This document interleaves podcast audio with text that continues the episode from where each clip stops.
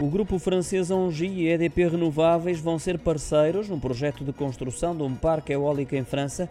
Obriga o investimento a rondar os 2 milhões e meio de euros. Este parque eólico marítimo terá capacidade de 500 megawatts e ficará localizado na zona costeira de Vendée.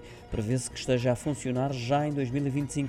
O empreendimento foi anunciado através de comunicado pela Engie, que detalha que se trata de um investimento repartido com a EDP Renováveis através da Ocean Winds, uma sociedade com participações das duas entidades.